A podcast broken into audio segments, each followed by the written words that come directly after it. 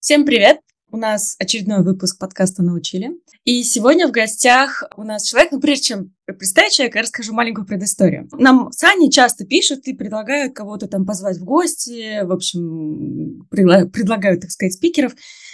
Ну, и обычно мы так смотрим на это, там, я основатель очередной школы, и мы делаем очередные образовательные курсы. Ну, и ты такой, ну, не знаю. И тут мне Аня присылает и говорит, а вот, не хочешь, чтобы а, ребята из Soft Skill пришли? Я такая, в смысле? Я говорю, это что, Юра? Он говорит, не, не, там Сашу предлагают. Я говорю, не, давай Юру. Собственно, почему, да, я так была рада того, что именно... То есть, знаете, это тот случай, когда ты такой думаешь, почему же я сама не придумала, не, не додумалась к ним сходить и предложить им записать подкаст. Потому что в начале этого года, собственно, в Армении я проходила обучение у Юры, Изначально это было обучение по переговорам, но, спойлер, я его так и не прошла, потому что я прошла обучение по конфликтам, и, ну, на этом у меня закончилось время, я уехала из Армении, и вот основную часть обучения не прошла, но, получается, тут 50%, которые я прошла, они настолько окупились в моей жизни знаниями, а вообще вот, ну, знаете, вот комфортом в общении всем остальным, что я вот до сих пор, мне кажется, я такой ярый какой-то фанат школы э, и вообще проекты, которые делает Юра, и методологии, которые соответственно, делает Юра, потому что я понимаю, насколько в нашей жизни эти знания, ну, прям необходимы и применимы. Вот, в общем, мне кажется, я уже достаточно тут восторгов рассказывала, поэтому, Юра, привет.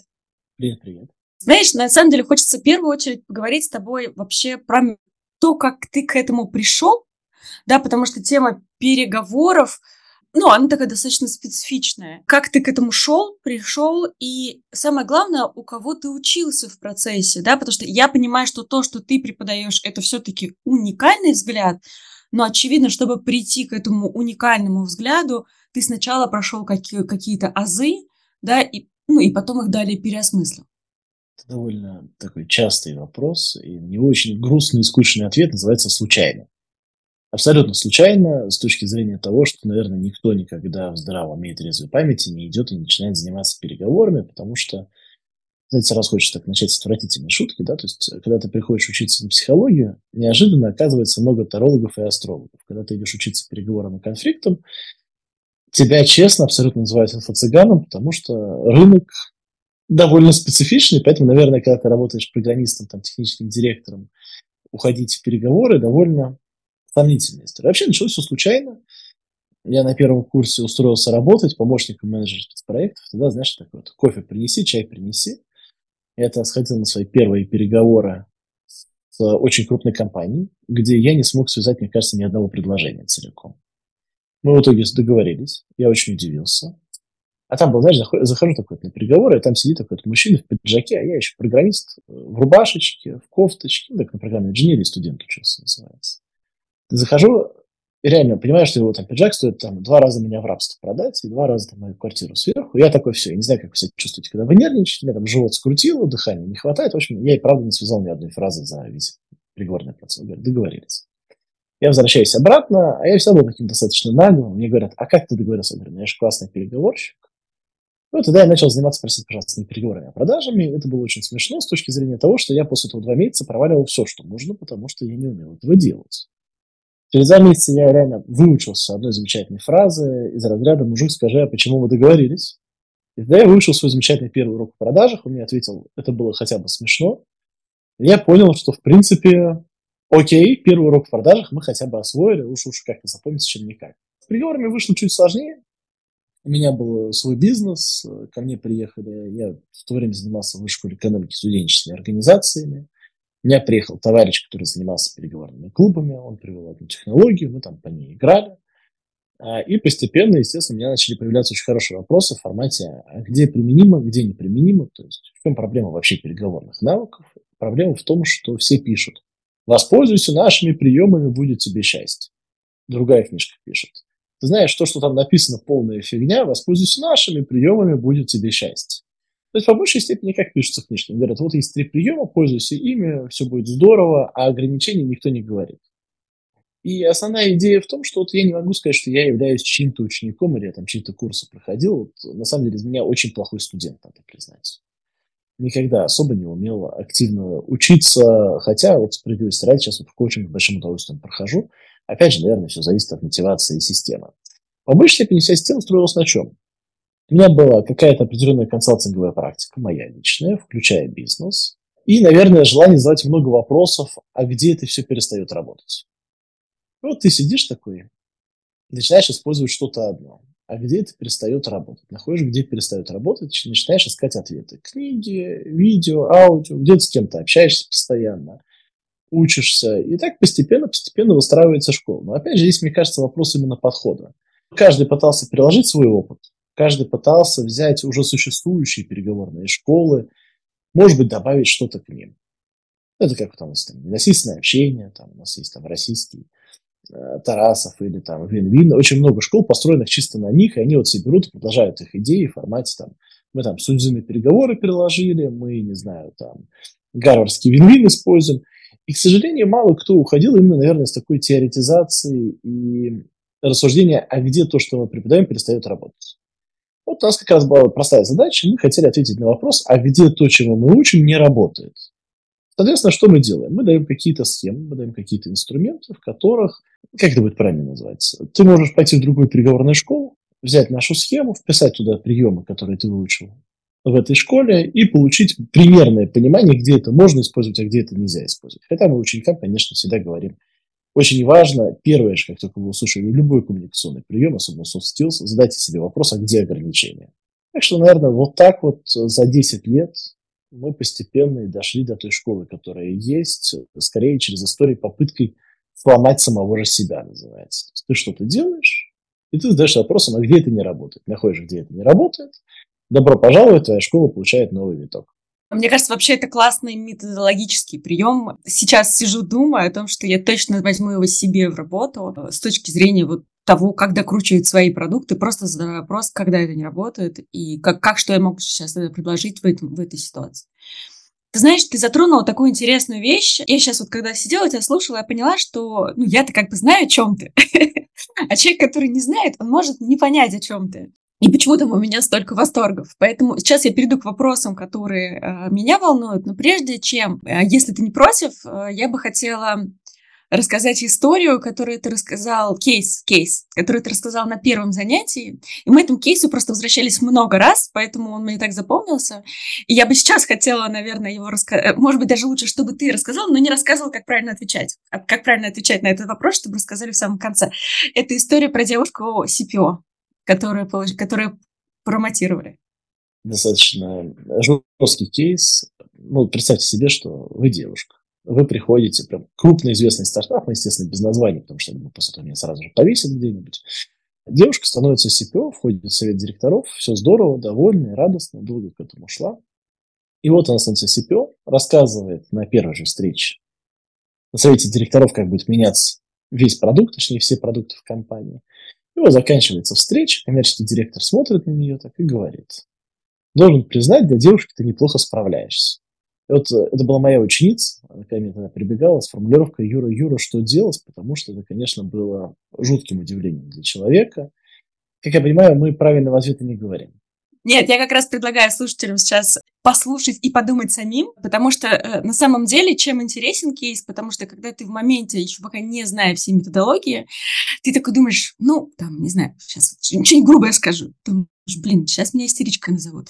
Промолчу тряпкой. И ты понимаешь, что вот так вот сходу все варианты, которые тебе приходят в голову, они так себе вот, ну, вот на 2-3 шага приводят к так себе историям, что как будто бы ты изначально в этой ситуации в проигрышной позиции. И, кстати, э, тот вариант ответа, он, ну, он же именно из методологии, если я правильно помню, из декодирования идет, он настолько ты когда его ты разбираешь этот метод, ты думаешь, ну, там просто не было вариантов по-другому ответить. И он настолько изящный, что меня, честно, это вдохновило. Это к теме того, о каких переговорах идет речь, да, то есть что ну, просто многие, когда думают переговоры, это, ну, там, дядьки в синих костюмах, которые про какой-нибудь САС труд.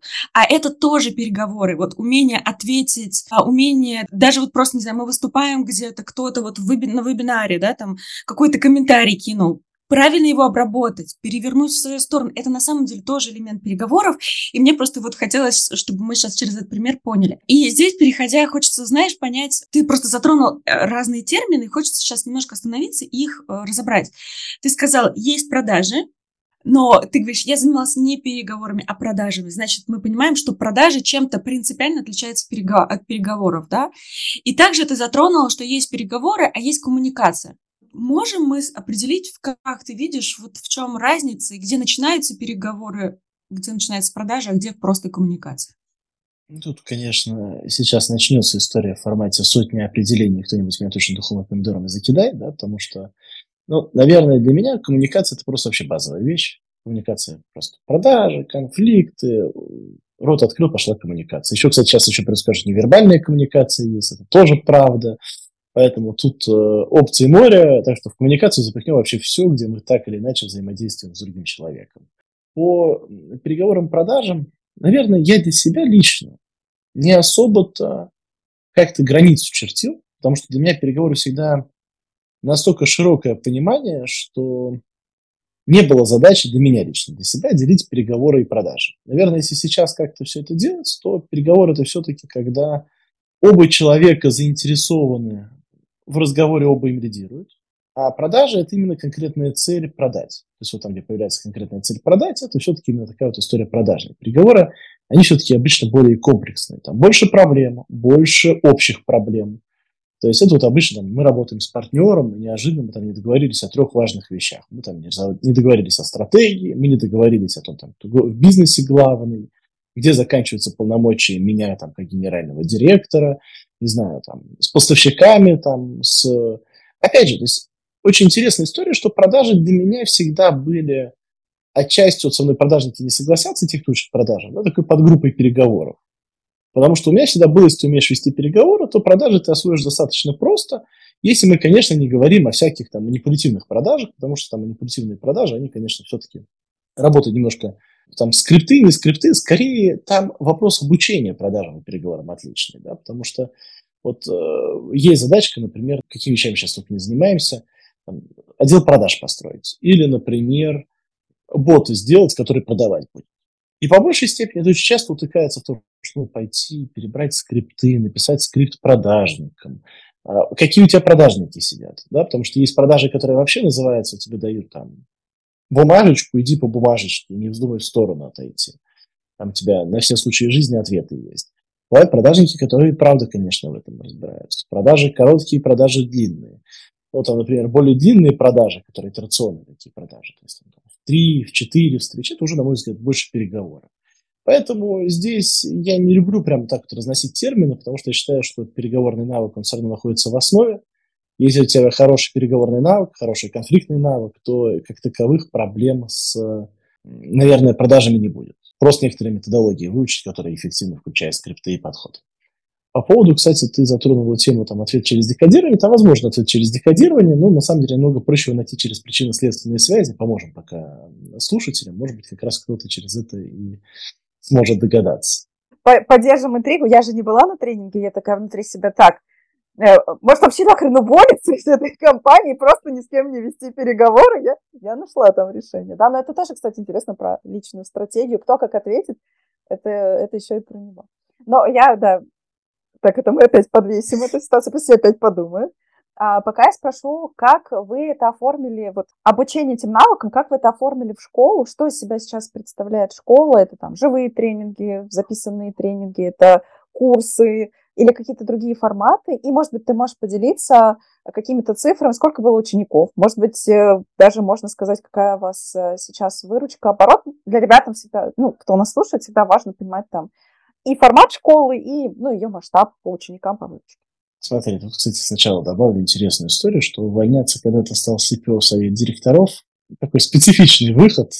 Наверное, когда, я всегда смеюсь, говорю, если ты программист, если ты высокооплачиваемый сотрудник, а то у тебя всегда есть вариант сказать, мне не нравится, что вы сказали, и идите в жопу второй сразу. Сценарий, да, то есть вот сразу у тебя есть, не надо ничего усложнять, можно не учиться коммуникации.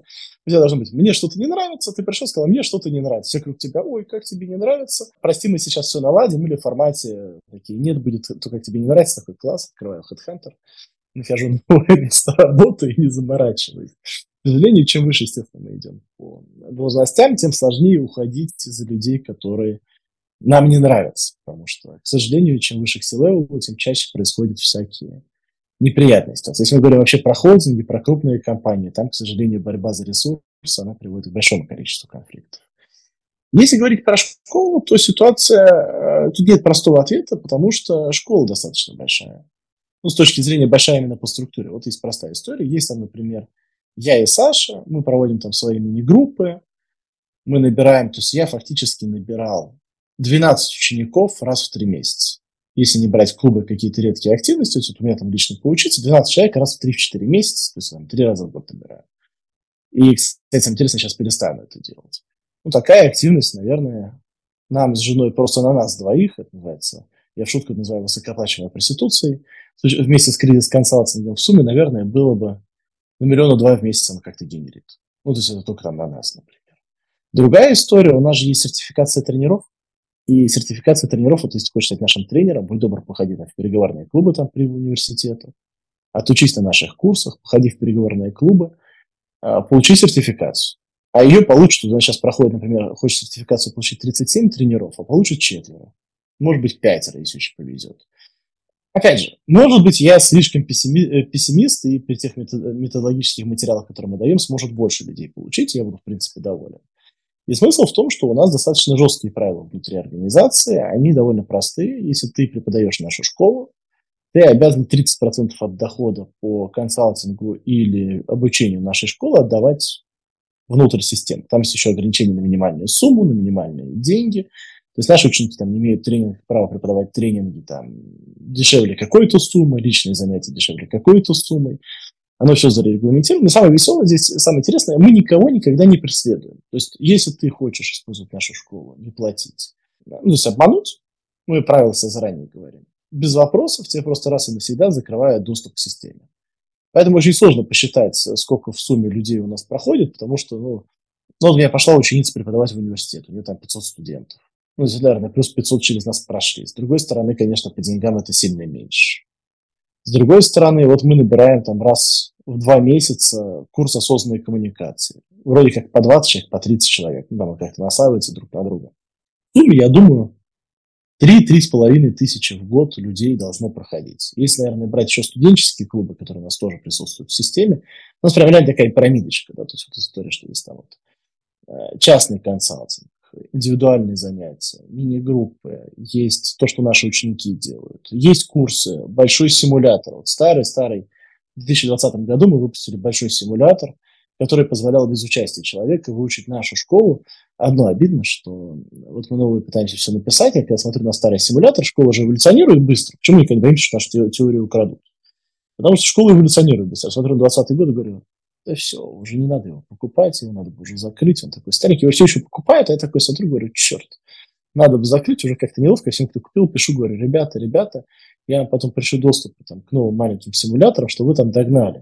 То есть то, что школа там сдвинулась а, через подписочную систему, они такие радостные. Ну, то есть, а я смотрю каждый раз за три года, как все поменялось. А, есть симуляторы. Симуляторы очень прикольная история, на самом деле. Оно очень хорошие деньги приносит. Я скажу честно, у меня сейчас актуальных данных о том, сколько там людей прошло, надо посчитать просто на калькуляторе. Ну, в общем, достаточно много людей прошло, и это очень здорово. Притом, фактически, мы потратили 0 рублей на рекламу. Но нам там повезло, знаете, как история, все сидели э, в ковиде и э, переживали о том, что какой кошмар, около 4 тысяч человек там симулятор прошло, что очень неплохо для отсутствия маркетинга. Прямо самое интересное, мы его уже три года не рекламируем, вообще никак, а он все еще продает там 3-4 заявки в месяц, поэтому не слежу особо. И заканчивая всю эту историю, конечно же, есть всякие курсы, клубы, э, поэтому оценка количества людей очень тяжелая, как общий доход всего бизнеса тоже тяжелый, потому что, ну, я думаю, по прибыли, наверное, миллионов 40 в год мы генерим, может быть, 30. Ну, то есть, честно скажу, у меня сейчас даже нет перед собой этих данных, потому что в чем проблема малого бизнеса? В том, что все, что ты заработал, все равно в бизнесе окажется. Потому что тебе нужно тратить на пиар, тебе нужно тратить все равно на рекламу. Если там даже ты сейчас закрылся в прибыль, это обозначает ровно одно, у тебя расходы на следующий год вырастут. Так, я думаю, раз в 10 каждый год мы пока что растем на протяжении трех лет, что очень радует. То есть из истории, где мы могли кормить только себя, мы уже постепенно вырастаем в ситуацию, где можем себе позволить новых тренеров, где мы можем позволить себе их обучить, где мы можем позволить Так что такой вот, наверное, корявенький ответ, потому что и правда система очень большая, и надо там еще... У нас скоро начнется эта проблема с налаживанием финансовой системы, чтобы контролировать, кто, сколько, зачем, куда перевел. Что меня удивило, это вот именно большая и сложная система. А большинство проектов начинают, ну, знаешь, там из серии сначала один курсик, сначала вживую, там провели вживую, вживую, вживую, потом записали, научились его продавать, продавать, продавать, все, поставили на ножки, стали строить второй. Ну, знаешь, как бы так вот. А я как бы то, что вижу, и, ну, то, что знала, и сейчас то, что ты как бы, да, повторил, рассказал, я вижу, что, во-первых, у вас очень много живых форматов, очевидно, очень затратных. Ну, то есть прям и по времени, и по ресурсам, по всему, да. А много разных форматов, потому что есть где-то мини-группы, где-то есть клуб, а где-то есть э, те же самые симуляторы. Я понимаю, окей, симулятор делается один раз, но тем не менее, да, в процессе все равно это большой фокус времени, ресурсов и внимания. Почему не стали концентрироваться вот на том, чтобы попробовать один формат масштабировать, а по сути вот именно масштабируйте форматы? Наверное, это тот вопрос, который Саша часто мне задают, моя жена и партнер. А, в плане, наверное, в том, что я всегда относился как инвесторский такой подход. С точки зрения того, что мне интересно закинуть множество возможностей и посмотреть, во что они превратятся. То есть, понимаешь, я же сейчас еще не перечисляю, что у нас есть отдельная история, что мы при помощи нашей школы анализируем звонки которые есть продажные, то есть, по сути, мы договариваемся с начальником отдела продаж, забираем их скрипты, смотрим, дополняем нашей переговорной школой, и при помощи потом искусственного интеллекта отдаем какие-то рекомендации повышения коммуникации каждому сотруднику. Да, мы занимаемся еще такими вещами. Параллельно у меня сидят ребята, занимаются тем, что учат яишечку играть с людьми, конфликты и переговоры. Да, на самом деле очень много чего происходит, именно поэтому у нас, наверное, бизнес разделен на какие-то составные части. Да? Есть я, я занимаюсь всем, что там новое, о чем можно помечтать там, в формате приложения на Европу, дневники развития soft skills, методология преподавания, изменения школы и много-много другое. Саша у нас как раз э, более прагматичный. Вот как раз Саша занимается тем, что как раз у нас есть вот э, наш замечательный курс осознанной коммуникации для руководителей в IT. Они его там причесали, сделали прекрасные лендинги. Я говорю, давайте откроем курс для женщин, там, руководительниц, чтобы им там было легче как раз там с манипуляциями справляться. У нас как раз прекрасная база набрана с кучей классных кейсов, например, даже предыдущего. Круто, здорово, приходите. А, не знаю, там, открыть курс, что-нибудь там для тех, кто сейчас только хочет стать руководителем. Саша говорит, не, не, сейчас вот там показатели все в норму придут, вот тогда мы будем думать. Поэтому у нас что хорошо, да, у нас получилось прекрасное партнерство со мной, с, э, у меня с Сашей, потому что Саша прекрасный продукт бывший, и поэтому у них как раз очень хороший продуктовый подход, что как раз Саша круто занимается. Там, нам нужно ребрендинг сделать, круто, надо сделать ребрендинг. Нам нужно презентация, это классно, по шагам там выстроенная система, у людей прекрасно есть понимание, кто что делает, там пиар-департамент, маркетологи и прочее, прочее, прочее. А когда ко мне придешь, там творится жуткий хаос с точки зрения того, что ой-ой-ой, у нас там 10 идей идет вместе, надо их как-то там выживать, смотреть, но тут спасает, что ученики разные. То есть я могу что сделать? Я могу прийти к своему ученику и сказать там, Миша, Миша, надо заняться нейронными сетями, будь добр, возьми там, изучи вот этот вопрос, принеси мне. Он такой, классно, без вопросов, сейчас принесу, там, например. Я хочу там на английский перевести все. Я прихожу к человеку, который там классно с английским, говорю, слушай, будь добр, возьми нашу школу, вот эту часть, э, и принеси мне там через недельку, посмотрим там через две. Что-то умирает, что-то не умирает. Вот так и получается, что очень много-много разных маленьких форматов, и не маленьких в том числе, потому что есть множество интересов со сложной приоритизацией. Это, как говорится, не лучший учебник бизнеса я читал. В чем ты видишь будущее в нише софт-скиллов? Вот я так понимаю, что у вас с одной стороны, много живого, и где вы тренируете, преподаете, но тоже интересно еще, может быть, ты добавишь вообще, есть ли какое-то уставание от формата живого. А с другой стороны, симуляторы, да, где можно учиться большому количеству людей самостоятельно и в любое время тренироваться. Вот ниша soft skills, где ты больше видишь будущее? В живом общении или в таком графицированном авто? Здесь важно, что я вообще в софт-скиллах э, жуткий скептик с точки зрения того, что когда ты учишь людей программировать, ты им говоришь простую вещь. Выучишь программировать, выйди на работу, получишь зарплату. А объяснять людям, что нанимают за харды, а повышают за софт-скиллы, намного сложнее. Потому что, ну, пока ты сам управленцем не станешь, ты не понимаешь, насколько это все важно, или люди пытаются, мы же всю жизнь разговариваем. Я все-таки считаю, что в основе всего находится методология, то есть почему мы в принципе спим спокойно. Потому что мы там, лестницу конфликтов сделали, потому что у нас там прекрасная новая методология по переговорам, которая вот Алена у меня училась, а оказывается, что все, часть того, что Алена учила, уже устарела. И здесь это, конечно, помогает с точки зрения того, что, конечно, в основе все-таки должна быть методология, потому что если у тебя есть хорошая методика обучения, хорошие подходы, какие-то уникальные идеи, как декодирование, ты понимаешь, что на дистанции ты выигрываешь. То есть я скажу честно, я могу вообще сидеть ничего не делать, на мой пока текущий взгляд. И по сути, скорее всего, просто это вопрос, сколько лет надо будет подождать. Понятное дело, что для этого существует маркетинг, пиар и реклама, для того, чтобы все-таки увеличивать контакты с людьми и не сильно, ну, то есть ускорять процедуру как раз развития бизнеса и возможностей.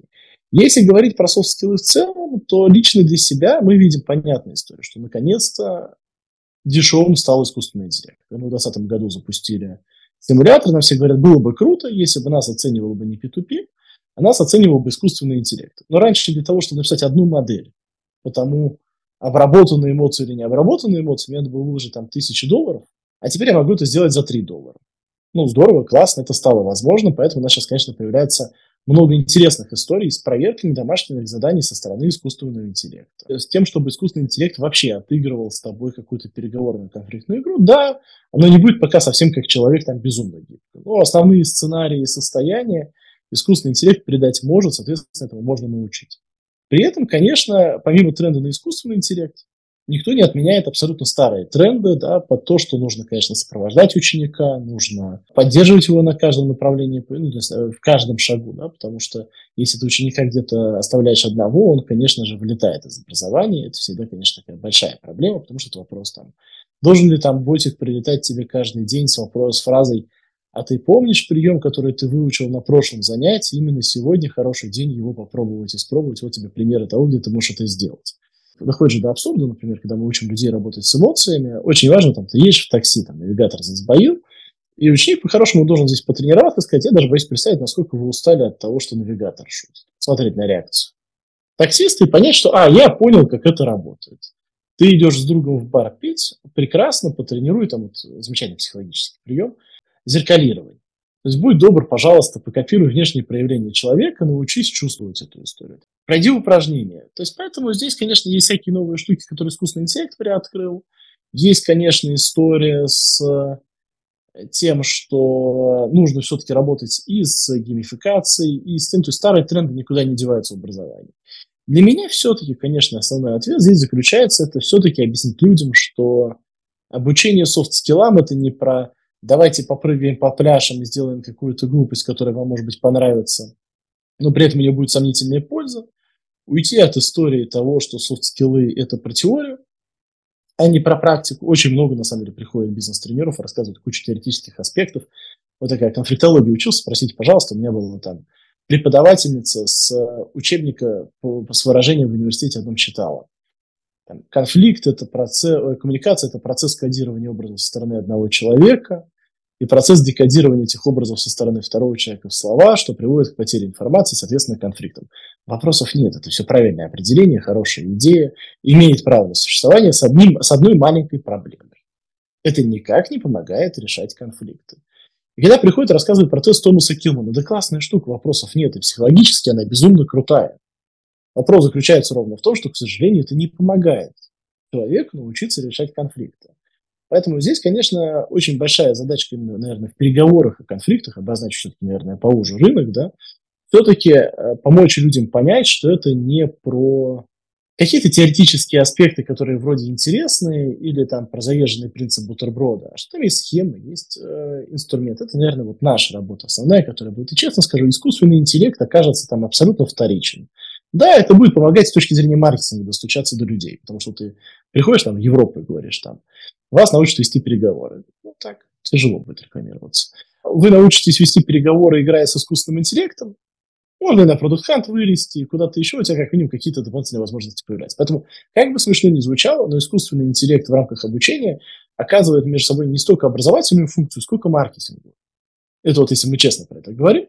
Да, прикольно, да, удобнее, да, это плюс, да, это лучше для образования, но все-таки сейчас вот именно в моей сфере первичное оказывается, то есть вот сколько мы видим, вот У нас бывает тяжело до человека дотянуться, бывает тяжело с ним первый раз договориться. Ну, потому что есть очень большой скепсис относительно софт-скиллов.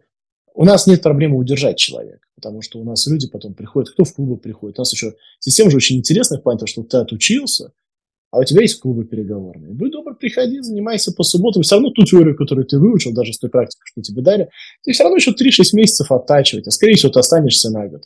У нас среднее время пребывания человека в клубе, вот удивительно, у нас приходит человек в клуб, притом, после курсов, минимум 10 месяцев человек сидит в клубе. То есть у нас ситуация, когда человек там меньше года находится в клубе, это настолько редкость, и у нас там внутри разбираются, почему этот человек ушел, то есть у него там какие-то внутренние проблемы или там, э, потому что это в рамках нашей школы считается прям большой потерей для тренера. Это очень интересный вопрос, почему, да, то есть идут, разбираются, смотрят.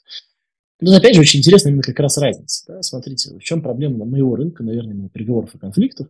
То, что вот если мне нужно научить вас э, выступать публично, то там есть хорошие методики, прекрасные методики. Я должен научить вас правильно структурировать ваши мысли. Без вопросов это можно сделать. Есть куча прекрасных инструментов, как научить вас структурировать ваши мысли. Я вас должен научить красивую презентацию рисовать. Ну, окей, класс, без вопросов. Я знаю очень много прекрасных методик, как научить людей рисовать презентации. Да, там есть нерв, умение выработать привычку, да, она чуть сложнее, и это правда. На это тратится много времени, в том числе и психологической работы. Но обратите внимание, научить презентациям понятно человека как. А вот если посмотреть на переговоры, то окажется, что там нет правил. Сегодня ты можешь прийти и встретиться с переговорщиком, который ведет переговоры максимально жестко. Если не будут работать методики, простите, пожалуйста, винвинусских переговоров. Ну, не будут. Зато прекрасно сработает, кстати, самое интересное, если даже говорить теми школами, которые, наверное, некоторые здесь слушатели знают, на самом деле это очень круто работает право на отказ или там показывает там свое там какое-то э, отсутствие нужды, вот, пожалуйста, метод кэмпа прекрасно с ними сработает. Ну, это если грубый пример. Дальше из истории, опять же, если ты хочешь там вин вести переговоры, они там говорят, что надо разделять позицию интереса, но ведь справедливости ради, если ваша позиция конфликты просядут, ваш вин очень хорошо сместится с учетом этой позиции. А, потому что я знаю, что второй человек был заинтересован вести переговоры по вин-вину. Я уж молчу про быстрые компромиссы и всякие другие интересные штуки, которые делают. То есть, к сожалению, настолько широко, то есть там есть тысячи и тысячи путей. В этом плане самое сложное, что мы в процессе обучения, там, например, в конфликтах, конфликты более-менее простые с точки зрения того, что там научить человека скрывать конфликт, научить находить суть конфликта, и все простенько. А в переговорах мы даже сидим, людям даем вот эти управленческие кейсы, там, переговорные кейсы, и учим находить в них основные проблемы, причинные проблемы, потому что мы понимаем, что у тебя тысячи путей, из них сотни правильных, где-то больше рисков, где-то меньше рисков. Но чтобы их найти, необходимо все-таки понимать, а что там произошло, уметь видеть какие-то глубинные проблемы там процессные. И оказывается, что переговор – это инструмент управления, и ты должен не только человека переговорам научить, ты должен его еще и управлению научить. Ты как раз упомянул, что вы будете, ну, или ты будешь уходить от формата мини-групп и таких, э, ну, живых встреч. Скажи, пожалуйста, это ну, связано там с чем? Может быть, с уставанием от формата или вы как раз методологию меняете? Или вообще связано ли это с тем, как вы видите дальше обучение переговорам и коммуникации? А, здесь несколько причин. Во-первых, конечно, когда вот у меня сейчас правильно там высшая школа экономики, бакалавриат, студенты, ДПО, Сколково раньше было, оно там, если, не дай бог, ты преподаешь 30 часов в неделю, выматывает тебя очень сильно.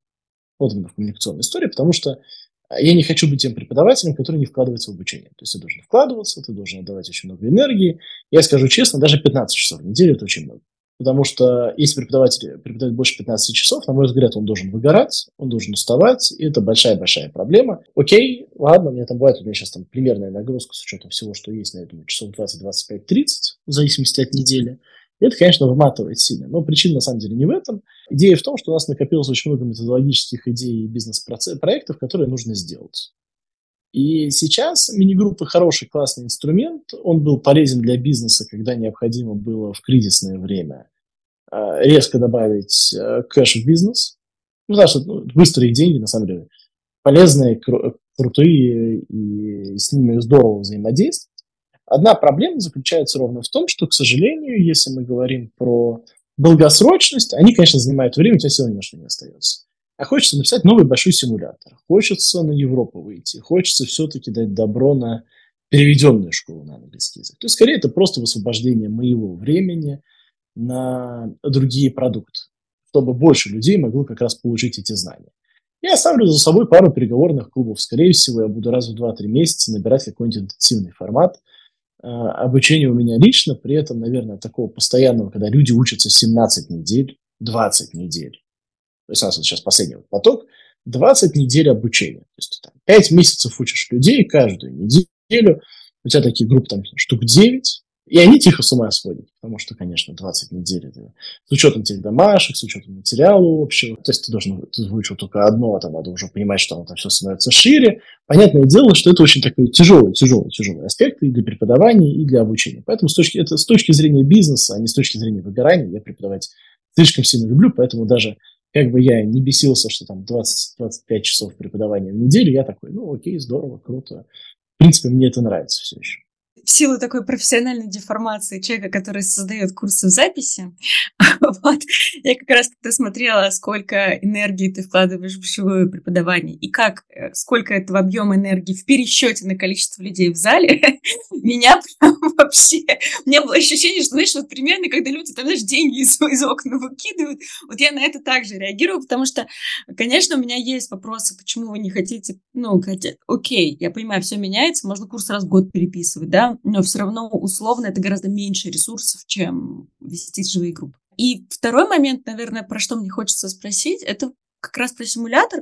Я его проходила как раз как совмещение с тем самым золотым обучением, где, где ты отдавал много энергии, и как условно способ закрепления материала. И мне очень понравилось. Мне понравился вот формат, э, он был как раз, вот мне кажется, ровно таким, каким он должен быть, и то, о чем ты сегодня много говорил, да, про то, что практическая составляющая важна. Там тебе сначала дают кейс, ты на, на нем условно ошибаешься, да, по классике обучения сначала ты ошибаешься, а потом уже ты начинаешь включать голову и думать, а что я там мог сделать так или не так. И дальше тебе уже там под, подтягивается какая-то теория, которая тебе объясняет. Кажется, что в каком-то предзаписанном в формате, совмещенном с таким вот симулятором, может быть создан какой-то новый класс продуктов, который поможет людям, большему количеству людей, осваивать эти навыки и при этом не перегружая вас Сашей. Смотрите ли вы в эту сторону, ну или, может быть, уже что-то делаете?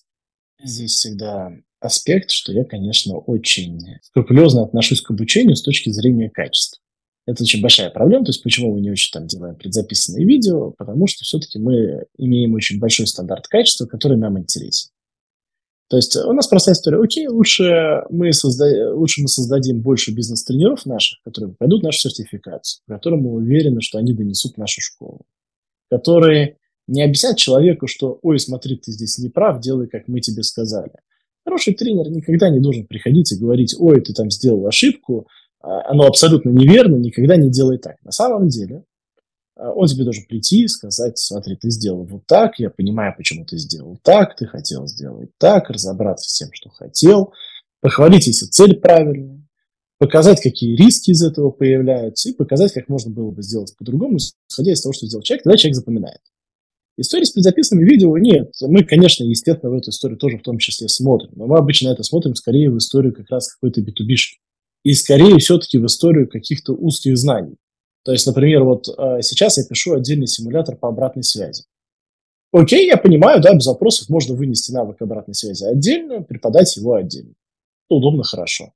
Если мы говорим про э, предзаписанные видео, то у нас просто роль предзаписанных видео играет симулятор, потому что нам интересно погрузить человека внутрь и сказать, слушай, вот тебе сюжет, проходи по сюжету, там ты столкнешься с какими-то жизненными ситуациями, прям мы не придумываем ситуации. Все ситуации, которые мы берем, это ситуации наших э, клиентов, учеников. Это очень удобно, когда ты занимаешься кризис-консалтингом, вообще к тебе люди приходят жаловаться на все, что только можно, то у тебя этих кейсов просто вот... Хотя, скажу честно, что ты не придумаешь, все равно в жизни было. Вот это вот самая парадоксальная история, ты можешь придумать все, что угодно, оно в жизни точно какое-нибудь было. И здесь, конечно, происходит очень простой аспект, что у нас, наверное, роль предописанных видео играет симулятор. Хотя, кстати, в симуляторы, может быть, видюшки и добавим, хотя скорее как подкрепляющие материалы, чем как какое-то полноценное обучение. Тут, наверное, другой вопрос у меня стоит, да, когда я говорю про предзаписанные видео, мне говорят, возникает вопрос, а можно ли построить курс на трехминутных видюшках? Вот если его там строить на трехминутных видюшках в рамках там это, в ТикТоке, поток, я еще понимаю, как более-менее это преподавать. Потому что когда я вижу все-таки видео на час двадцать, час тридцать предзаписанные, у меня возникает вопрос, расскажите мне, пожалуйста, статистику доходимости таких видео. У меня даже к 15-минутному видео уже появляются вопросы, потому что многие говорят, что дети стали глупее. Нет, они не стали глупее. у нас просто стало больше конкуренции за их внимание, не только за их, надо признать. И либо ты даешь прям что-то чертовски интересное, что заставляет их отвлекаться, работать с этим. Меня был смешной случай в этом году, простите, пожалуйста, реально смешной. Пришел я на пару в вышке, а у меня там прекрасная оценка преподавания. Мне в шутку сказали, что у меня был только один негативный отзыв. Студент э, в чате, естественно, э, пишет, говорит, все хорошо у Юры на паре, кроме одного. Я хотел прийти поиграть в игрушку, а у Юры на паре в игрушке не поиграешь. Потому что необходимо все время вовлекать, что-то делать, что-то участвовать. Тогда готов учиться. В противном случае ты проигрываешь просто. Конкуренцию за внимание и все. Поэтому здесь, когда мы говорим, наверное, про самостоятельное обучение, у меня, наверное, у самого есть какой-то... Опять же, мы смотрим в этом направлении, при этом все равно есть вопросы в рамках доходимости. Потому что даже у симуляторов доходимость намного меньше, чем когда тренер хорошо приходит, качественно в группе рассказывает. Мы даже группу-то не любим, там больше 12 человек набирать. Целая там, история, что там 12 человек, пожалуйста, там больше уже не нравится. То есть, это, наверное, такая вот проблема. Вот мы как раз про это очень много тоже себя внутри говорим. Мы понимаем, что мы растем, мы понимаем, что запросов становится больше, спрос становится больше. Мы пока его как-то корректируем ценами и тем, что у нас тренеров больше становится. И вот мы, конечно, очень сильно боремся с тем, чтобы не терять в качестве. Потому что всегда есть соблазн прийти, сказать, мы что-то там сделали, то есть урезать качество и увеличить количество дохода. Единственная проблема, что в долгосрочном это будет стоить дорого. То есть лучше у меня сейчас пройдет меньше учеников, при этом э, мы будем выдерживать те стандарты качества, которые мы хотим.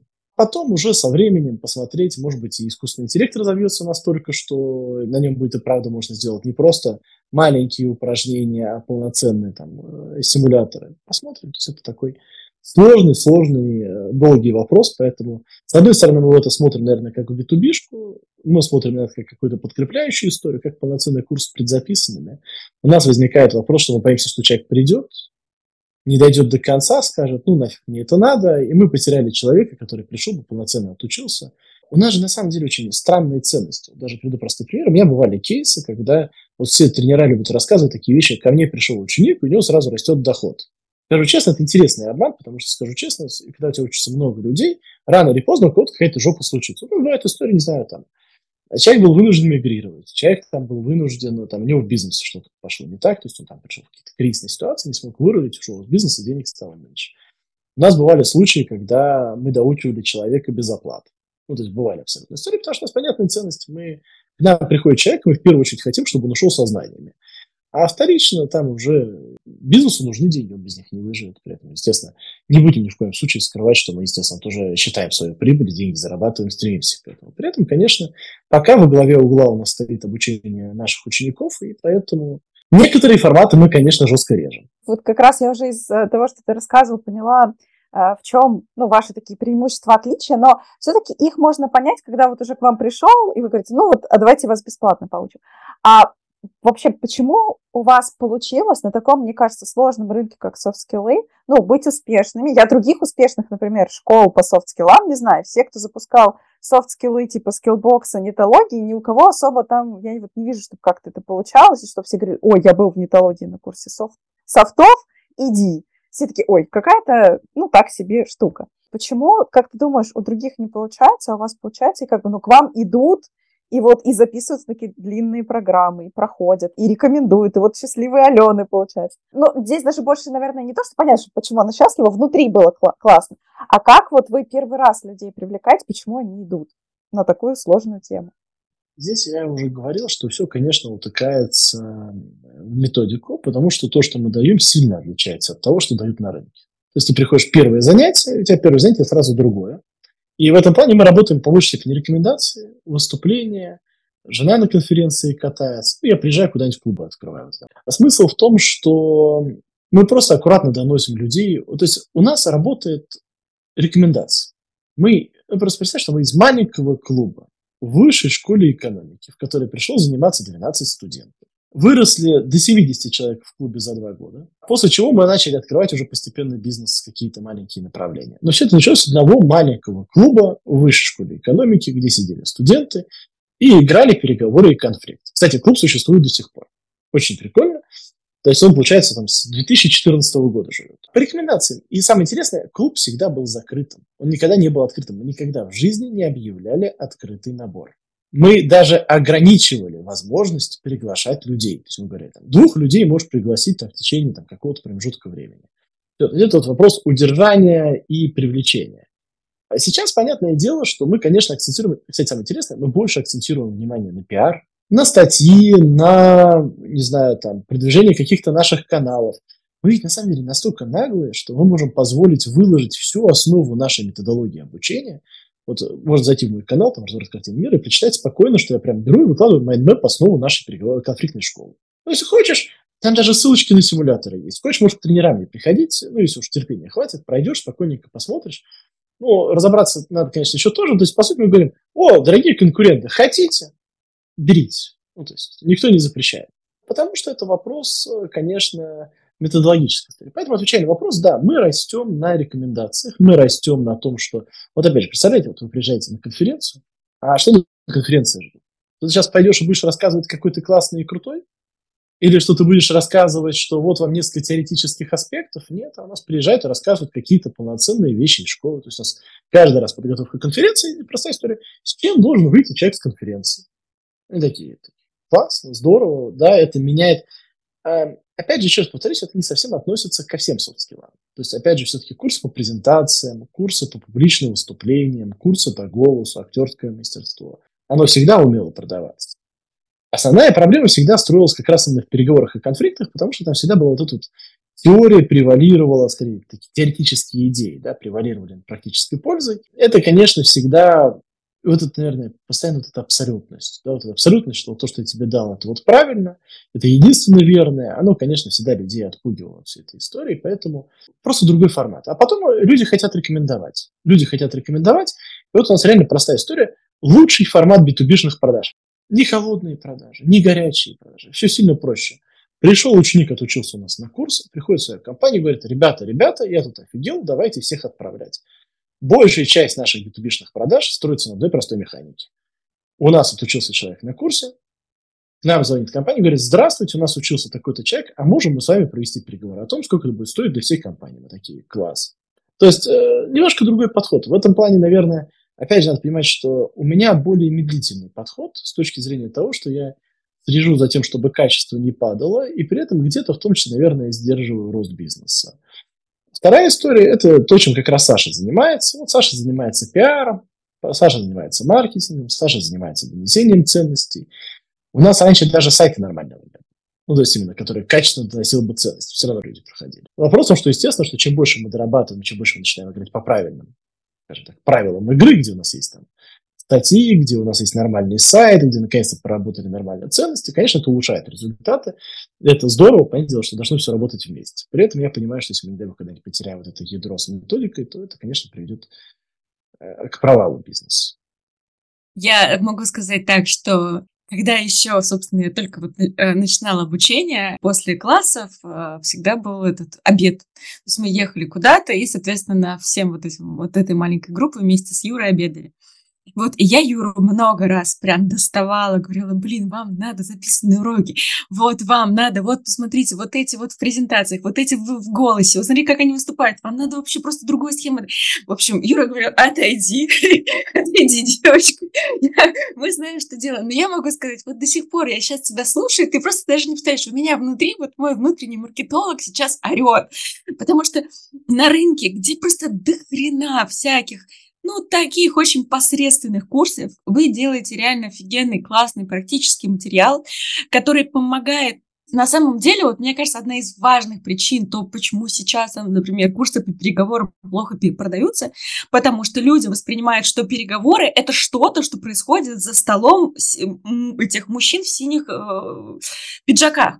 А о том, что у нас происходят переговоры ежедневно, не знаю, когда тебе мама говорит, э, звонит и говорит, а давай-ка ты отвезешь нас на дачу, а у меня другие планы, что это тоже переговоры, и что вот здесь, ну, окей, это не переговоры, это конфликты, да, это потенциал потенциальные способы вот тех мест, где мы можем с людьми конфликтовать и до чего-то договариваться, не договариваться, приходить к разным решениям. То, о чем ты так один раз даже такое говорил, мне прям это очень понравилось, да, про то, что ты помнишь, ты говорила, что все психологи говорят про то, что есть личные границы, что их важно научиться отстраивать, но мало кто учит отстраивать границы. И то, что у вас есть методики на, прям конкретные на отстраивание границ, это просто, ну, типа, это очень круто. И вот, понимаешь, когда я в этот момент сижу и слушаю, ты говоришь, я у нас не было нормального сайта, я торможу рост развития бизнеса, мы не разрешаем приходить новым клиентам, понимаешь, у меня все внутри такое, в смысле? Это, ох, я бы вас отпродюсировала, так отпродюсировала бы. Да, то есть, да, да, то есть, как бы, мне кажется, надо наоборот, как можно больше автоматических форматов. Окей, включай тренеров. Можно же делать программы, где у тебя есть уроки в записи от тебя, тренера, которые ведут группу. Ну, короче, придумать форматы несложно. Но я просто, понимаешь, я вот это вот внутри, наверное, моя профдеформация просто кричит, слушай, вот это. В этом ключе интересно, ну, наверняка вы же с Сашей периодически делаете так называемые стратегические сессии, на которых вы, собственно, определяете, а куда плывет ваш корабль, а, и как быстро он должен туда доплыть, и, соответственно, чтобы вас двоих устраивало. Есть ли у вас как раз вот это вот понимание, а куда вы дальше плывете, и устраивает ли вас это? Здесь как раз очень хорошо работает история, что у каждого из нас свои сильные стороны, да, и на самом деле, обратите внимание, это же просто система сдержек противовеса, да, моя работа в том числе сделать так, чтобы мы ни в коем случае не потеряли в качестве. Хотя справедливости ради у Саши тоже, потому что это вот и смешно, мы сейчас обучение тренеров проводим, и Саша там первая, кто бегает, и всем такая. Видюшки все отсматривает, комментарии дает. Ну, то есть, это, конечно, по стандартам качества работает очень много.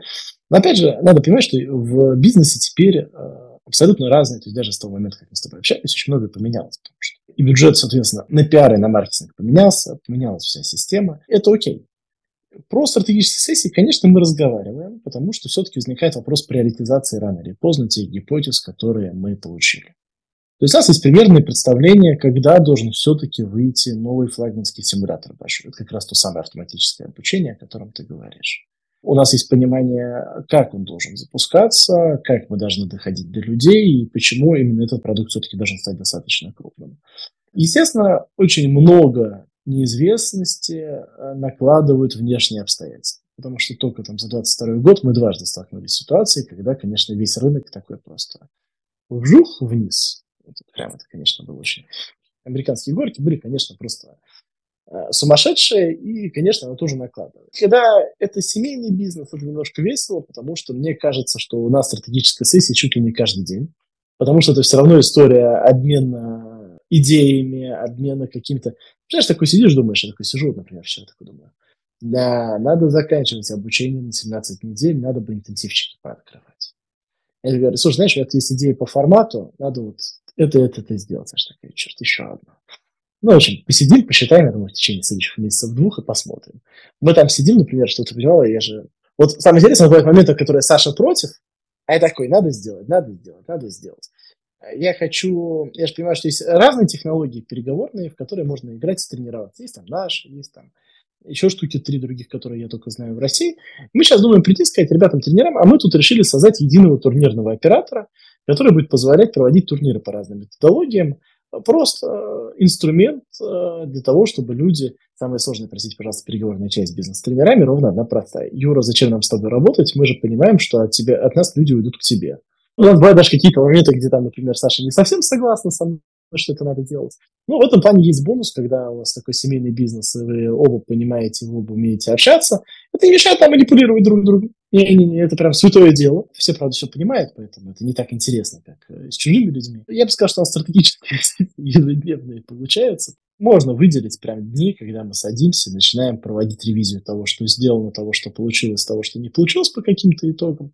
Но, отвечая на вопрос, все-таки вот эта ежедневная работа, когда семья, бизнес, это как вот э, в свое же время пошла вот эта фраза «нет ничего, э, ничего личного, просто бизнес». Э, в «Крестном отце» же фра...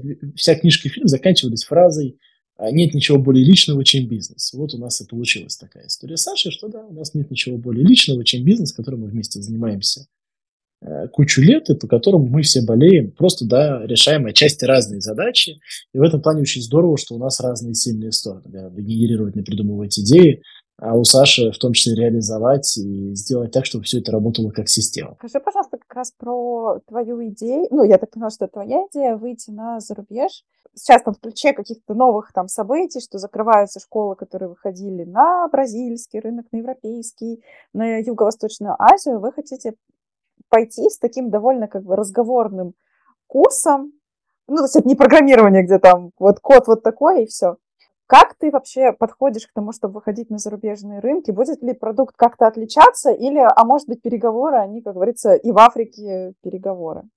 Сейчас тут преподаватели межкультурных коммуникаций набегут и начнут рассказывать, что все разное, все везде разное. Это и правда есть отличия, потому что ценности, они разные в разных культурах, это надо иметь в виду. С другой стороны, когда мы говорим про приемы, вот у меня есть мой любимый прием – аудит негатива наперед называешь то, что человек может о тебе подумать. Я когда с американцами дело вел, они такие, все классно, все супер, все здорово. Я говорю, вы знаете, позвольте я побуду злобным русским и скажу, как эта вся ситуация для меня выглядит. Она выглядит так, что когда с вами работаешь, вы никогда не говорите, что есть что-то плохое. Давайте сейчас мы с вами проведем переговоры немножко в русском стиле. Расскажите, пожалуйста, что вам не нравится. Они смеются. Ну, то есть им нормально, потому что ты негативы сделал, всем смешно. Я когда слиянием европейских двух компаний занимался, э, тоже была такая история. Ты приходишь, русский акцент, у меня английский такой стоит, с, с очень русским-русским акцентом. Ты приходишь, пошутил про это, да, то есть там, с аудитом негатива, так, все привет, ребята. Вторая история, потом там, ты начинаешь там про культурную историю, то, что там работает, и начинается вот вся эта история, там, что она более-менее понятна. Приемы, схемы легко переносятся за рубеж. Многие принципы легко переносятся за рубеж. Здесь скорее основная проблема не в переговорной школе, потому что мы более-менее понимаем, как ее адаптировать. А в том числе мы понимаем, что наша как раз немножечко более, наверное, русский э, злобный прямой подход с точки зрения американцев может быть большим преимуществом, потому что для них это немножко другой взгляд, который может позволить улучшить их коммуникацию и ускорить коммуникацию. Поэтому, если это подчеркивать и понимать, где проходит различие, и показывать это на зарубежном рынке, мы более-менее понимаем, что продукт будет полезен проблема в маркетинге, проблема в бюджетах, проблема в продвижении, все умирает на этом. А здесь, наверное, начинает работать наш подход, что мы все-таки бизнес. Мы не стартап. Мы всегда работали на прибыльность. То есть у нас никогда не было внешних денег. Мы никогда не стремились к тому, чтобы показывать свою капитализацию, свою стоимость, а не свой результат. Поэтому выход на европейский рынок для нас это будет то же самое, что мы делаем в России. Мы не будем приходить и стараться сделать X100 за каждый год, поднять инвестиции и начать играть в игру под названием «Поставь все». Ни в коем случае. Мы будем заходить с маленькими продуктами, которые могут здорово помочь в том или ином направлении. Будет ли это сначала дневник развития soft skills, просто маленькое приложение? Или это будет научись давать обратную связь при, при помощи искусственного интеллекта? Не знаю. Мы еще окончательно не приняли решение о том, с каким продуктом будем заходить. Смысл в том, что мы будем заходить с кучей маленьких продуктов, стоимость которых для нас будет не очень дорогой. И тут важно понимать, что очень круто в бизнесе уметь самому программировать. Когда ты сам круто умеешь программировать, это резко режет косты, потому что, во-первых, ты можешь взять более дешевых программистов и качественно с ними справиться. Даже ты понимаешь, где нужно то самое качество, да, чтобы не выпиливаться там под миллионы долларов и где вот именно то, что тебе нужно сделать, это нас классно спасает. Поэтому для нас все-таки э, история выхода на европейский рынок, кстати, нельзя сказать, что это моя идея, потому что у нас больший фанат жизни за рубежом это все-таки Саша. Я только в последнее время начал э, ценить зимовку где-нибудь в теплых местах с солнцем. Поэтому это скорее такая Сашина старая-старая-старая мечта, которая сейчас наконец-то стала э, возможной для исполнения. Опять же, здесь вот как раз куча стратегических сессий нас еще ждет, с чем мы будем туда заходить и в каком формате мы будем туда заходить. Потому что, да, мы не хотим играть как раз в ту игру, на которой ребята банкротились. Я понимаю, почему они это делают. Это вопрос денег, это вопрос бюджета, это возможность быстрее заработать. Опять же, повторюсь еще раз, мы точно понимаем, что вот в, на, в рамках нашей бизнес-модели есть та штука, которую, если вы хотите повторить, вам придется потратить 10 лет для того, чтобы прийти и это сделать. Даже если прийти и украсть нашу текущую технологию, а что мешает? Можно же прийти вот на наш курс, отучиться и пойти продавать. Никто не помешает. Самое интересное, мы даже не пойдем судиться. Это важная история. Мы вот, у нас бывают такие истории, мы так смотрим, такие типа, ну и бог с вами. Там фиг посудишься, на самом деле, юридические. И мы такие истории, типа, ну и бог с вами. Все равно на дистанции там 2-3 месяца все там, многое поменяется, и мы будем спокойно себя чувствовать на рынке, мы будем понимать, как продавать. Это все равно тренерская работа. Вот потратить 10 лет. Тогда у нас будет история. Поэтому мы никуда не торопимся, и мы в спокойном формате, на там 2-3 года позволяя себе планировать. То есть, опять же, мы себе позволяем планировать на 2-3 года как бизнес. Ну, то есть мы в таком формате. Окей, сейчас аккуратненько растем. Сейчас спокойненько растем. Вот там история. Набрать больше денег или все-таки подождать, там, например, еще месяцок, да, ну, чтобы было проще это сделать, там, комфортнее. И вот, вот так вот аккуратненько всегда балансируем, да, то есть между тем, что мы хотим расти, и тем, что э, это нужно делать все-таки не ставя под риск весь бизнес. Это вот как раз разница между бизнесом и венчурной историей, да. Хотя, кстати, с учетом того, насколько сейчас холодно в венчуре, справедливости ради, мне наша бизнес-модель очень нравится. Мне очень нравится как раз подход, когда а, люди сначала оттачивают модель, а потом ее переупаковывают в какой-то такой микроформат вот а приложений. И там сейчас в психологии очень много делается таких приложений, как раз кейсовых, которые в том числе помогают людям развивать свое, ну, по сути, там, ментальное здоровье да, через так, попытку научиться по-другому реагировать на там, разные неприятные ситуации. Мне, конечно, во-первых, хочется сказать, что пока ты в Москве, очень хочется, чтобы ты сделала группу в Москве. Вот, если соберешься, как говорится, мы очень ждем. Хочется как раз вернуться к тому кейсу, раз мы обещали его разобрать. Давай вернемся к девушке CPO и поговорим, собственно, про то, а как э, стоило бы ей отреагировать на эту историю, какие вообще возможные сценарии. Я предлагаю на Дане поиздеваться. А, вот если серьезно, если брать абсолютно жизненную историю, я тебе говорю, что для девушки ты неплохо справляешься в этой должности. Что бы ты мне сказала? Ну, я из своего психотипа исхожу. Я бы, наверное, ничего не сказала. Но, ну, то есть я бы просто дома бы перетерла это, например, с мужем и такая, блин, вот мне такое сказали. Ну, он бы скорее сказал, ну, сказали и сказали, работаешь, все нормально, ну и что? Зачем ссориться с руководством? Скорее всего, я бы промолчала. Если бы прям надо было выйти на диалог, сейчас я подумаю. Давай усложним задачу. Прошло два месяца. Ты сократила часть продуктов, наняла новых. У тебя подсели показатели. Это реальное продолжение ситуации. Ты отчитываешься о временных просадках, и коммерческий директор опять же в шутку говорит, ну, что и было еще от девушки ожидать. Хочется прям как-то пошутить, но у меня шутки нет, ну, типа, а, а что от, от мужчины чего, чего-то другого вы бы ожидали? Не, не знаю. Я бы, наверное, Это, кстати, очень красиво. хороший ответ. Это очень хороший ответ на самом деле. Возвращаясь назад, Самый простой способ решения конфликта первого. А, для девушки ты неплохо справляешься. Нарушение причинно-следственной связи, просто возвращаем обратно фразу. То есть, если я была бы мужчиной, вас бы мои бы результаты идеи не устроили бы. И у него теперь интересная история. Он либо должен в открытую начать конфликт, то есть говорить что-то некомпетентно в открытую, недостойно занимать эту должность. Либо он будет должен извиниться и сказать, что не это имел в виду. В этом плане как раз очень интересная история. А, это про то, что есть же еще и декодирование, да, что фактически он же тебе говорит, декодирование – это очень интересная вещь, узкая. Смысл в том, что существует бесконечное количество конфликтов, а их можно превратить там, в 30, 50, 70 крайне типовых. Это он же тебе говорит, что ты недостойна или не заслуживаешь этого места, да? И ты всегда можешь вернуть это обратно. Вторая история про вторую историю, ну, что было девушке ожидать, это же на самом деле про некомпетентность идет посыл. Очень такая интересная история. И можно вернуть э, как раз про некомпетентность обратно. И очень круто с этим работать. Инструментов очень много и очень разнообразных. К сожалению, здесь уже не работают э, более добрые приемы. Я сообщения тут уже будут не очень эффективны, потому что если человек умышленно нарушает твою границу, показывать ему свои границы не очень здорово и не очень круто. А промолчать неэффективно, потому что в жизни, к сожалению, что случится? Ты же CPO, он коммерческий, не совсем твой начальник. А он же так пошутит потом при твоих э, сотрудниках. Он пошутит так при других коллегах, он так пошутит при клиентах. Вопрос, а через сколько тебя уважать перестанут. Это динамика изменения социальных ролей. Это то, что как раз я очень часто вот, в университет, когда прихожу, я рассказываю каждый раз у меня лекция начинается первой с одной и той же фразы, что мы никогда не задумываемся, почему за одним человеком э, пойдут, а за другим нет. Почему меня нанимали как классного специалиста, а потом мне ресурсы не дают, мне не доверяют, меня не уважают. Вообще, когда все это успело измениться?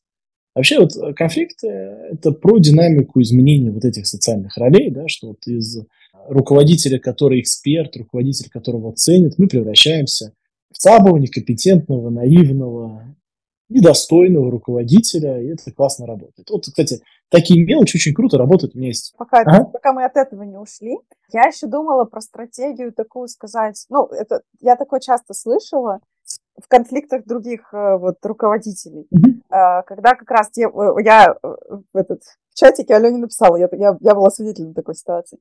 И там девушка сказала, типа, слушай, ну раз меня наняли, значит, мне доверяют, вне зависимости от того, мужчина я или женщина. То есть мои компетенции подтверждены там ну, теми, кто меня нанял. И как бы вообще мы с тобой, ты коммерческий, я CPO, ну, ты не имеешь права как-то оценивать мои компетенции как, как CPO. Я же не оцениваю твои компетенции как коммерческого, а ты не оценивай мои компетенции как CPO. Но это по мне вроде логично звучит, но как будто бы я защищаюсь, как будто бы не трожь мою сферу. Вот, э, вот как-то так, типа, я в домике.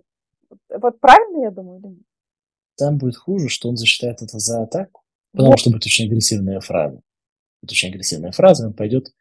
А, ты знаешь, а, Ань, я вижу, что тебя это задело. Единственное, хочу отметить, что у нас в совете директоров мы все относимся друг к другу с уважением, и все-таки твоя формулировка про то, кто будет там тебя оценивать, доказывать и так далее, показывает, что ты хочешь работать в одиночку, а мы здесь все-таки команда. Давай все-таки твои навыки не просто оценят и посчитают тебя достойными коллегами, но ты это еще на работе докажешь. Хорошо? Ну, это, например, это... Гад какой! Там разнообразные истории есть, да, очень по-разному отвечают. Единственная проблема стейтменты, да, такие вот утверждения, они не всегда эффективны э, для защиты границ, потому что они никак не показывают. Хуже всего, что манипулятор всегда может вообще сказать, что, слушай, я не этого имел в виду, что-то тут взъелось, это была там просто шутка.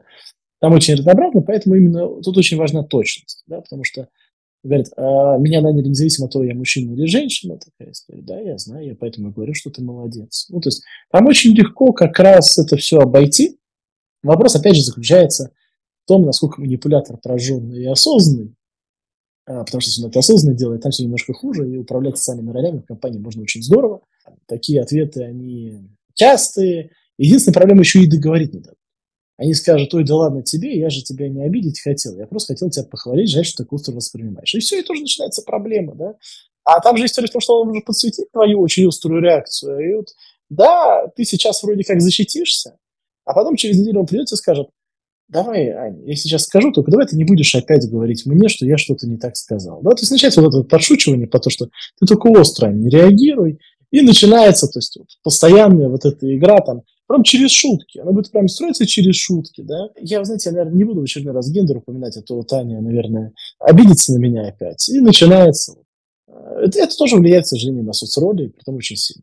Да, я как раз, знаешь, э, в рамках обучения меня там одна из вещей, которые, я бы сказала, там, не знаю, меня удивила и покорила, наверное, с точки зрения методологии, это то, что, в частности, ты сказала, да, для того, чтобы а, научиться отрабатывать манипуляции, шаг первый, мы становимся манипуляторами.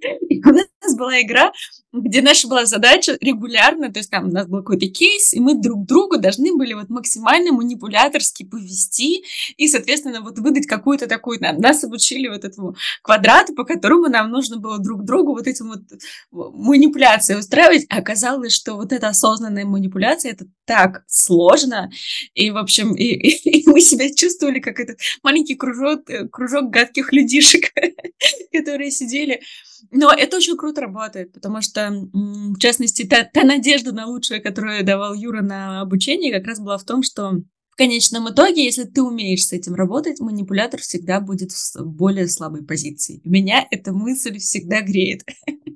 Ну, кстати, это хорош, хорошая штука, потому что, ну, я фактически из-за этого ушла с работы, ну, то есть, объясняя простым языком, ну, как я могла, защищаясь, я поняла, что это повторяется раз за разом, и я такая, ну я не хочу вот все время чувствовать страх или какой-то подвох, или чувствовать, что мы не, реально не команда, а тут какая-то борьба, кто-то кого-то хочет унизить, возвыситься. Э, ну, фактически, да, я, я э, ушла, ну, вот прям не только из-за этой причины, но это была, наверное, главное. Переговоры важны, нужны. Если бы я умела, я бы. У меня муж просто классно вот это все умеет, я потом задним умом к нему прихожу, он такой, блин, надо вот это сказать. Я такая, ну все, поезд уехал.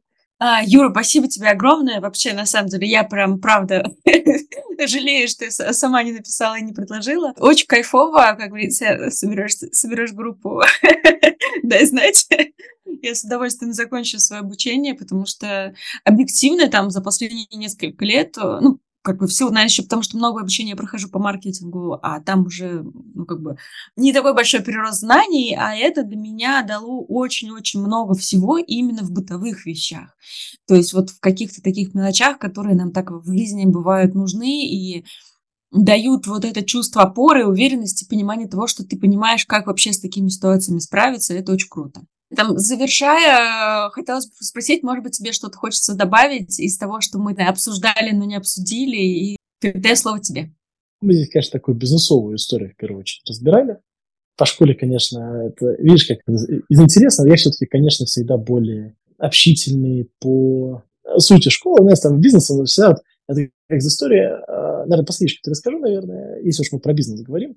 Лучший бизнес – это правда хобби, да, то есть вот когда я занимаюсь все-таки своим делом, я понимаю, что я получаю от него удовольствие. Мне это, конечно, очень нравится. Поэтому, когда меня там спрашивают про деньги, я такой, типа, ну, это такой ну, хороший, но вторичный вопрос. Главное, чтобы школа хорошо работала. В это время сейчас мои сотрудники такие, не согласны. Бонуса не будет, значит, прибавки к зарплате не ждать. Ну, кстати, самое интересное из хорошего, вот ведь э, у нас же самая классная вещь в школе, что все наши сотрудники, вообще все, в любом отделе это наши ученики. То есть у нас вообще нет внешних людей. Мы нанимаем на аутсорс, причем при этом внутренние люди у нас все из школы, поэтому это очень удобно с точки зрения того, что каждый разделяет ценности, которые есть. У нас, у нас есть контентчик, контентчик знает, про что школа, маркетолог знает, про что школа, продажник знает, про что школа. Каждый из них понимает ценности школы, это, конечно, очень сильно помогает в развитии бизнеса с точки зрения как раз взаимодействия. А так, конечно, да, есть куда еще расти с точки зрения, в том числе, кстати, и зарплат нам есть куда еще расти. Мы как раз пытаемся постепенно выводить все эти зарплаты в рынок, а не только бонусами доплачивать. Это, конечно, еще длинная-длинная, долгая история. Но это вот как раз, наверное, история а, бизнесов, а не история венчурных моделей с инвесторами. Когда ты, конечно, вынужден измерять каждый шаг, потому что если ты прям сделаешь реально слишком большой, то у тебя есть риск не свести расходы с доходами. Да? То, есть, то есть ты своего кармана всегда выплачиваешь эти деньги. Вот такая вот история. Мне было очень интересно, здорово. Спасибо большое, что позвали. Я не знаю, честно скажу, но то есть мои синяки под глазами станут меньше от преподавания, то, может быть, я все-таки что-то открою там в ноябре, в декабре. Но мне там вышка обещала поездку в разные города России по контрактам, я что-то пока не уверен, что я буду морально готов что-то открыть. Ну, кстати, у меня ученик вроде хотел открывать. Я не знаю, что он проленился. Вроде должен был, а проленился. Ну, слушай, у меня есть один из, э, как говорится, тренеров, с кем я уже предварительно договорилась, но я все еще, вот я с мая, получается, как я закончила общение, я все еще жду, что ты откроешь какую-нибудь группу. А сейчас что... можно в Сербии открыть, я вот, и в Сербии, и в Сербии. Кстати, в Сербии самое интересное... очень много. Сербии самое интересное, у меня ученица-то была, просто что она так все хотела открыть, э, хотела открыть, так и не открыла. Непонятно почему. А мы до Сербии так, к сожалению, не добрались. Я посмотрел, в общем, короче, типичные проблемы а, тех, кто сейчас путешествует по миру. Вопрос легализации. Да, сколько можно остаться, как много можно не геморроиться со всякими походами Я все расскажу, это я Ну, может быть, может быть. Но сначала куда-нибудь в тепло. Спасибо тебе большое. Я напоминаю, что у нас есть телеграм-канал «Научили», где, собственно, в комментариях к выпуску этого подкаста можно задать вопросы, которые мы вдруг не озвучили, да, и мы тогда передадим их, собственно, Юрию, попросим ответить. Всем большое спасибо и, в общем, классного дня. Пока-пока.